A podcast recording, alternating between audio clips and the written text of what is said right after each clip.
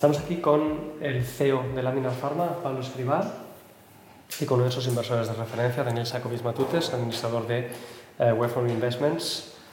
Eh, Pablo, cuéntanos, Laminar Pharma, ¿cuál es, el, ¿cuál es el producto, cuál es el negocio de la empresa? Bueno, nuestra empresa tiene una plataforma que le permite diseñar de forma racional medicamentos. Esto se ha traducido en una serie de medicamentos que tenemos ahora en el mercado.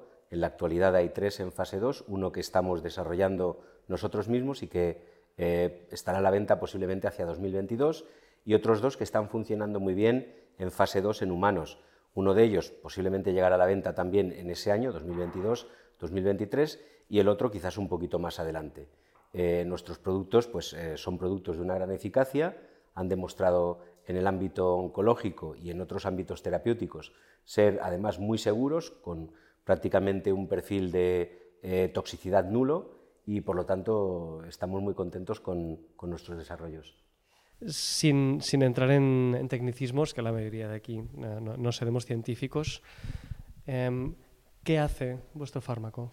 Bueno, nuestro fármaco principal, el que estamos desarrollando ahora para el tratamiento de glioma, eh, es una molécula que eh, está dirigida a cierto tipo de tumores cerebrales, tienen, eh, digamos, un número de casos muy importantes eh, unos 100.000, 100.000 en Europa, 200.000 en todo el mundo y la verdad es que la esperanza de vida es muy baja, aproximadamente un año, eh, por lo cual pues, eh, las necesidades terapéuticas son muy importantes. Nuestro fármaco lo que hace es que atraviesa muy bien la barrera hematoencefálica, es decir, llega muy bien al cerebro y allí inhibe el crecimiento tumoral e induce la muerte de células tumorales de forma específica.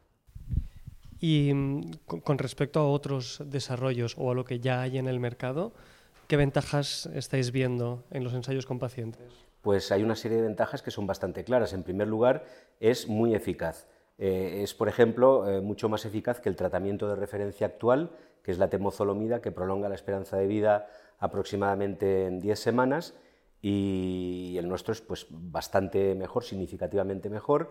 Por lo tanto, por un lado tenemos eficacia, por otro lado, tenemos que es muy, muy poco tóxico, prácticamente no tiene toxicidad a dosis terapéuticas y además la síntesis es relativamente fácil, con lo cual los costes eh, de producción van a ser muy bajos y eso se va a traducir en unos precios muy competitivos que a la hora de tener eh, eficacias similares con respecto a otros productos pueden ponernos en ventaja a la hora de competir, eh, digamos, porque los sistemas de seguridad o, por los, o porque los seguros eh, digamos, subvencionen nuestro producto. En general, eh, tanto por eficacia como por seguridad y precio, nuestro producto es muy competitivo, pero es que hay un factor adicional eh, y es el hecho de que es extremadamente difícil tratar los tumores cerebrales y eso se traduce en que medicamentos de primera línea, es decir, los que se dan al paciente para que una vez se le detecta este tipo de tumor, en la actualidad hay muy pocos desarrollos, muy poca cosa y casi todos están enfocando en segunda línea o bien en devices, como un casco que hay para ponerse en la cabeza, que realmente no es un competidor.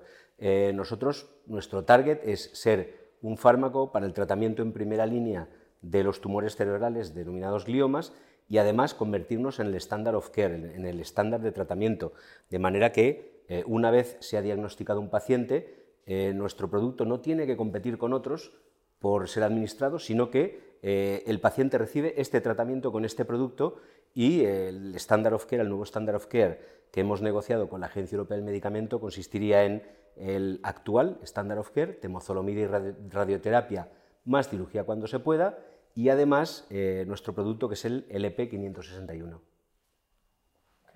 El fármaco ya está en ensayos con pacientes. ¿Hay algún resultado ya que se pueda anunciar? Sí, claro. Eh, hay un estudio terminado eh, con resultados publicados de forma pues, eh, específica en los cauces eh, que se hacen este tipo de comunicaciones. el estudio clínico es un estudio clínico de fase 2A, es decir, ya se usan pacientes, ya se mira su eficacia, se han hecho en pacientes refractarios a cualquier tipo de tratamiento, son pacientes que ya habían pasado por fase 1, por, fase, perdón, por primera línea, segunda línea, y eh, finalmente pues ya no responden a ningún tratamiento y entonces se tratan exclusivamente con nuestro producto. En estos pacientes hemos visto que obtienen beneficio terapéutico aproximadamente la mitad de ellos. Y ese beneficio terapéutico se traduce en que o bien se estabiliza el tumor durante meses o bien hay una reducción del tumor hasta prácticamente la eliminación. Por lo tanto, en este tipo de pacientes que es muy complicado y donde uno no espera ver mucha respuesta, en todo caso ver que no hay toxicidad y tener una o dos respuestas, pues hemos conseguido eh, tener respuestas en más de 20 pacientes eh, de los que hemos tratado. Em, sin, eh, sin, extendernos demasiado, ¿cuál es la historia de este proyecto? ¿Cuánto tiempo lleváis detrás de esto? ¿De dónde surge la, la empresa? ¿Y quiénes son los responsables de la empresa? Bueno, este proyecto surgió a través de eh, un spin-off de la universidad. Un grupo de científicos patentamos un producto y eh, en ese momento pues, nos pusimos a buscar pues, efectivos humanos que tuvieran conocimiento en otras áreas relativas al desarrollo farmacéutico y a partir de ahí pues, se creó una empresa que en 2006 se capitalizó. Conseguimos nuestro primer eh, capital a través de una empresa de venture capital eh, que fueron 500.000, añadidos a los casi 100.000 que pusimos los promotores, y a partir de ahí empezamos los estudios preclínicos. Vimos que, por una parte, el producto era muy seguro, por otra parte, el producto era muy eficaz en modelos animales, y eh, solicitamos el estatus de fármaco huérfano a la Agencia Europea del Medicamento, nos lo concedió, empezamos estudios en humanos, vimos que era seguro y que era eficaz y ahora pues estamos en un momento bastante dulce donde hemos visto que tiene una gran eficacia tanto para glioma como para otros tipos de tumores. Y como además es un producto muy seguro, en Estados Unidos unos eh, médicos de la Fundación Dana-Farber eh, en combinación pues, con el hospital, el eh, Dana-Farber Cancer Institute y el hospital de Hackensack, han diseñado un estudio clínico que empieza a reclutar pacientes pues, en las próximas semanas y van a ser pacientes pediátricos, un ámbito donde muy pocos se adentran porque es muy comprometido tener efectos adversos, tener toxicidad en, niños. Es un tema muy sensible y por lo tanto, pues eh, dado el estatus general, muy pocos se adentran. Nosotros nos hemos adentrado y ellos piensan que este puede convertirse en un medicamento de referencia para tratar tumores pediátricos por la baja toxicidad que tiene. Cualquier otra información que, queráis sobre los ensayos clínicos o la base científica del proyecto está disponible en, la web de Capital Cell, en la campaña de Laminar Pharma. Vamos a hablar un poquito de dinero. Em, ¿Cuál es el modelo de negocio de un fármaco para curar el cáncer? Bueno, el modelo, nuestro modelo de negocio es un modelo muy habitual, es decir, nosotros la innovación la tenemos en otro sitio, la tenemos en la ciencia que desarrollamos. Hemos desarrollado una ciencia muy especial, pero nuestro modelo de negocio es el modelo de negocio habitual de cualquier eh, biotech. Inicialmente, nuestra idea, digamos, de partida, y es una idea que sigue manteniéndose, es la de establecer una alianza con una empresa farmacéutica a nivel global o más empresas a nivel regional, Estados Unidos, Europa, Asia, eh, en la que en una fase ya relativamente avanzada del proyecto, pues entremos en una negociación, en un escenario de riesgo compartido, en el que eh, les damos la licencia para la distribución y venta a nivel global o regional y obtenemos pues, eh, unos upfront payments, unos milestones o hitos por ir cubriendo determinadas fases del estudio y finalmente unas regalías o royalties sobre ventas netas. Ese sería eh, y es nuestro objetivo principal, pero siempre hay un plan B para todas las cosas. Nuestro plan B actualmente es que hemos negociado con la Agencia Europea del Medicamento que después de este estudio, que acabará dentro de dos o tres años, bueno, quizás más tres que dos, eh, hacia 2022, obtendremos eh, la autorización para comercializar nuestro producto. Y será el standard of care, es decir, no será un golden standard, no será una molécula muy buena que tiene que competir con otras, que tiene que competir con otros medicamentos y que tú tienes que tener un sales force, tienes que tener unos eh, visitadores médicos que convencen a un doctor para que venda este producto, sino que lo que tenemos es un producto que solamente se distribuye a través de farmacias hospitalarias y que todos los pacientes que tengan esta enfermedad en el territorio de la Agencia Europea del Medicamento, en el territorio EMA, van a tomar sí o sí como tratamiento de primera línea. Esto nos abre la posibilidad de crear una Salesforce modesta con una veintena de personas que se encarguen de la distribución y el abastecimiento de los centros, de los centros hospitalarios en, la Unión Europea. Por lo tanto, no descartamos que eh, para este caso en concreto nuestro modelo de negocio varíe un poco y podamos dar un pasito más adelante. Ahora, esto es un plan B, veremos a ver cómo funciona. Nuestro plan A es hacer, licenciar este producto y otros productos que vayamos desarrollando y desarrollar internamente aquellos para los cuales tengamos recursos financieros suficientes. De acuerdo. Y una última pregunta antes de empezar a preguntarle cosas a, Daniel. ¿Para qué necesitas? Esta ronda se plantea llegar hasta los 2 millones de euros. ¿Para qué necesitáis este dinero? ¿Dónde va a ir? Bueno, nosotros ahora en principio pensamos dedicarlo en su mayor parte al estudio clínico de fase 2B que nos permitiría entrar en mercado, tal y como hemos negociado con la Agencia Europea del Medicamento, eh, que eh, nos permitirá obtener recursos y poder pagar a nuestros inversores. Parte de, esos dineros van a ir al estudio pediátrico y parte al resto del pipeline, pero yo diría que al menos la mitad va a ir al, estudio clínico de fase 2B. Perfecto, pues em, eh, Daniel, como uno de los inversores de referencia dentro de Laminar Pharma, uno de los muchos inversores que hay, em, porque ¿Cuánto dinero lleváis levantado hasta ahora? Pues eh, si no tenemos en cuenta esta ronda, que pensamos cerrar con éxito, eh, tenemos levantados casi 12 millones de euros en equity, más una cantidad similar o, superior en proyectos, préstamos, más una cantidad muy similar que ha venido de la, academia, de los proyectos iniciales que dieron lugar a todo esto. Un montón de dinero. Entonces, ahora mismo para el inversor, ¿Cuál es la valoración de la empresa en esta ronda y cuánto esperamos que valga la valoración cuando el inversor pueda recuperar su dinero? Pues actualmente la valoración de la empresa está alrededor de los 55 millones de euros. Eh, se espera que el año que viene, durante la salida de bolsa, a bolsa, perdón, como, ha comentado Pablo, se podrá, ya, ya tendrán liquidez las participaciones de, los inversores, pero realmente se espera que aumente la, la valoración dentro de tres años cuando el producto principal salga a mercado y entonces se puede multiplicar por muchas veces con las ventas que ha comentado. ¿Podemos dar una, estimación, eh, más o menos, cuando la compañía alcance su máximo de valor, en qué rango puede estar? Entonces, eh, si, podemos llegar a, los mil millones de, ventas en el año 2022-2023, fácilmente la, la valoración de la empresa se podría multiplicar por 10 y esto es solo basado en el éxito de uno de los muchos productos que tiene en el pipeline. Ok, entonces una valoración del orden de los 500, 600 millones. Em, y mencionabas la salida de bolsa. Para un inversor que entre ahora, ¿qué escenario de recuperación de, su inversión tiene? ¿Cuándo va a poder recuperar su dinero?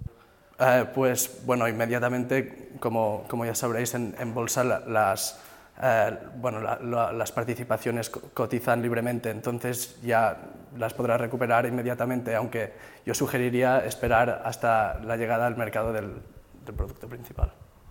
Acuerdo, a partir del año que viene, un inversor, en cuanto Laminar esté en bolsa, podrá vender sus acciones cuando prefiera, con un, máximo esperado de valor para dos tres años. Em, para, para vosotros, Em, ¿Qué os hizo entrar en esta inversión en una empresa en biotecnología? Pues yo conozco el, proyecto de Laminar desde, desde, hace muchos años, tengo un background en, biotecnología y de hecho formé parte del, equipo de, investigación básica, entonces tuve la oportunidad de realmente conocer el proyecto desde dentro, eh, no solo el equipo gestor, sino también eh, el equipo de, laboratorio. Y pues nos hacía mucha ilusión poder invertir en un producto que trata una enfermedad o de hecho potencialmente muchas enfermedades tan graves eh, los cuales los pacientes no tienen actualmente cubiertas sus necesidades por los productos que hay en el mercado. Y entiendo, bueno, entonces tiene un poco de trampa, tú conoces el, proyecto, pero entiendo que también, además de vosotros, han entrado otros family offices poniendo cantidades muy, muy, muy grandes. Em, ¿cuál, es la, fuerza de inversores que hay detrás de, de Laminar Pharma? Podrían estar, eh, participar en esta ronda de nuevo. Sí, por supuesto. Ya sabemos que varios de los inversores de referencia han participado en, la ronda de Capital Ser. Em, voy a hacer una pregunta para cualquiera de los dos. La Minar Pharma ya ha levantado muchísimo capital de muchísimas fuentes, capital riesgo, family offices, inversores privados, eh, la Comisión, la, Unión Europea, etcétera. ¿Por qué esta ronda en Capital Cell? Bueno, hay muchas perspectivas. Eh, esto se puede contestar perdón, desde muchas perspectivas.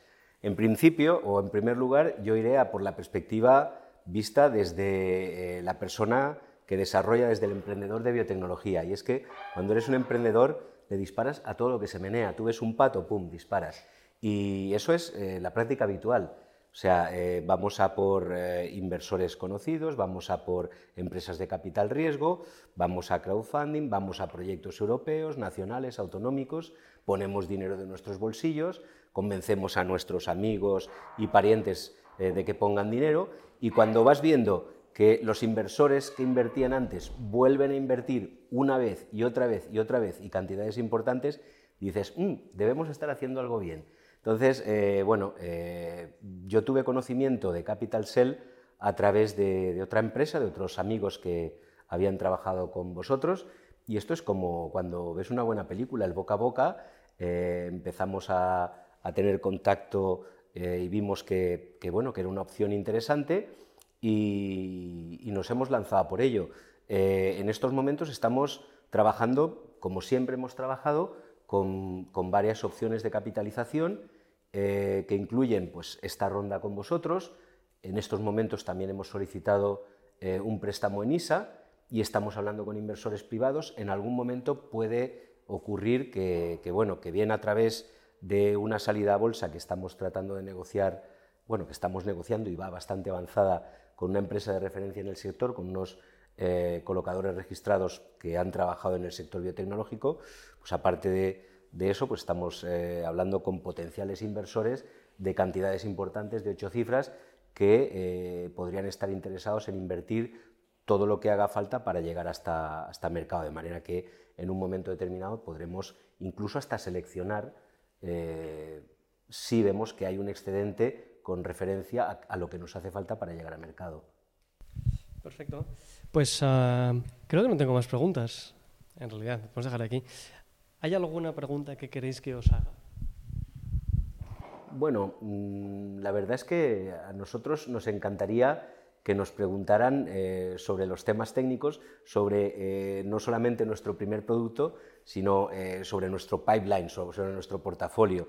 Nosotros tenemos una plataforma sobre la que, no, la que no voy a entrar porque realmente es un tema técnico que, bueno, que nos va a costar un poquito de entender porque es muy crudo, pero lo que sí que es fácil de entender es el resultado de esa plataforma. Cuando tú tienes una plataforma que te sirve para generar cosas, eh, el modo que tienes de validarla es generando cosas.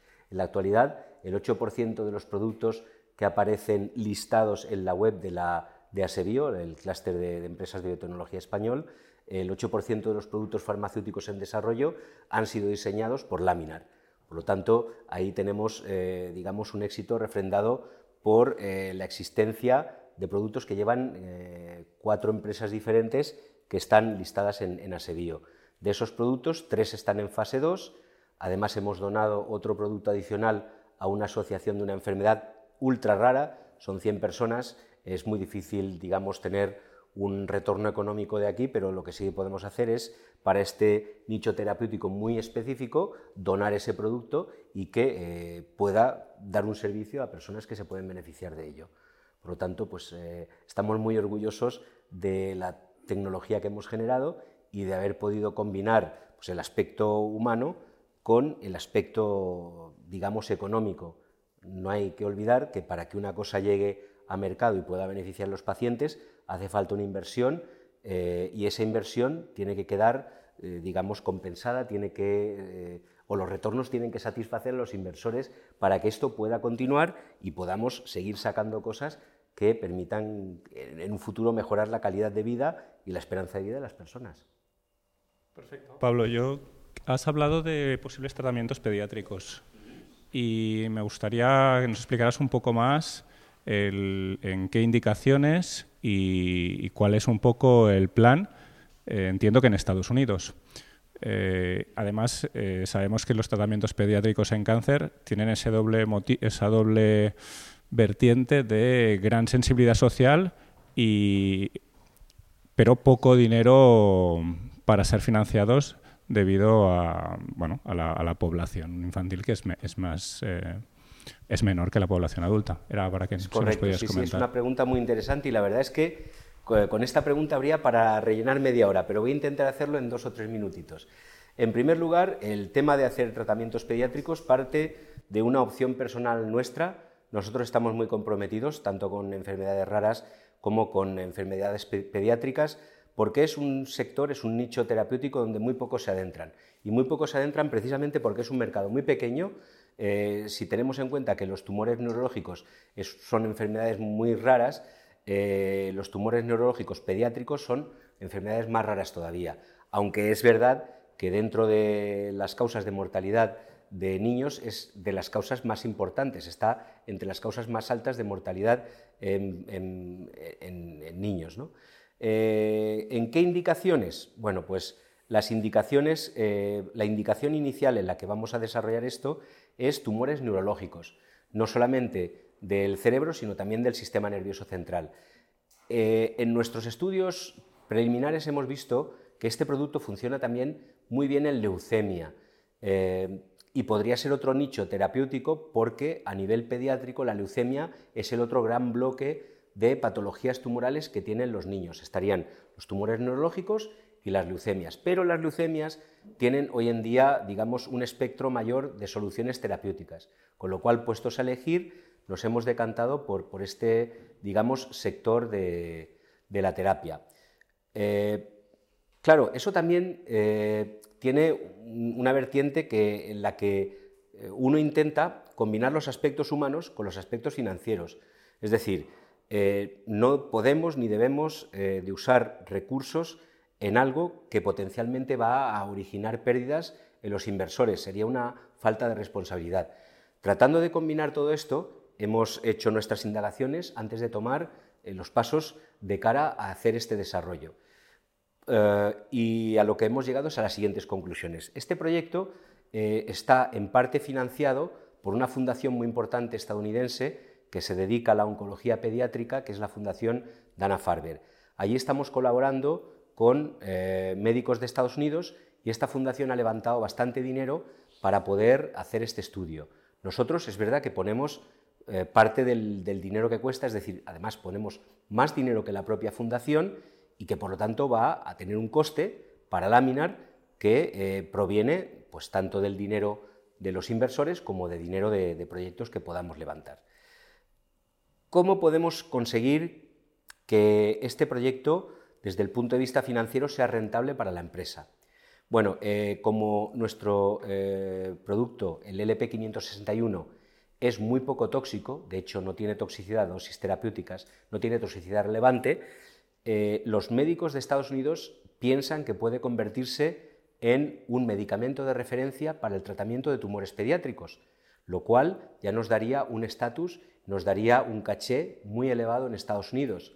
Por otra parte, la FDA es una agencia bastante más permisiva y relativamente más fácil que la EMA. Nosotros estamos negociando con la EMA y aunque el feedback siempre ha sido excepcional, con la FDA podríamos obtener una, aprobación para comercializar en un tiempo relativamente rápido, que además nos ayudaría, en caso de que tuviéramos algún problema, aquí en Europa. Las dos agencias están muy alineadas y por lo tanto sería relativamente fácil introducir el mismo producto para el tratamiento de tumores neurológicos pediátricos en el territorio EMA, en, Europa.